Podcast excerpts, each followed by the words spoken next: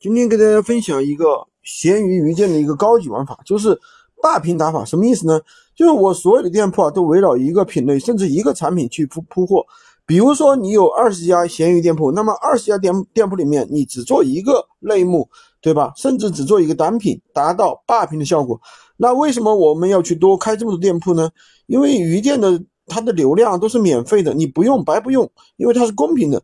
每家店铺呢都会给你流量，但是呢每家店铺它流量都是有瓶颈的，所以我们啊就是以量取胜，能够拿到更多的一个订单。比如说我有一个徒弟，对吧？他做了七十多家店铺，只做一个类目，就鼠标这一个产品。那你去闲鱼搜鼠标，那搜出来的。店铺其实大部分都是他的，你用鱼店霸屏玩法去做的时候，就会发现什么样的效果呢？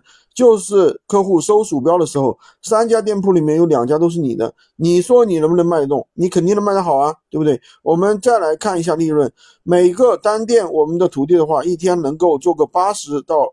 啊，八单到十单，每一单的话可以挣个十块钱左右，那单店铺就有一百多的利润。那二十家店的话，他每一天的收入就可以达到两 K。所以说，你们想要在闲鱼赚到更多的钱，那单人可以玩个十几家店铺，你不要懒，对不对？那鱼店呢，主要是有三个难点。第一个呢，霸屏玩法主要三个点。第一个呢是这么多店铺怎么开，对不对？第二呢就是 IP 的问题。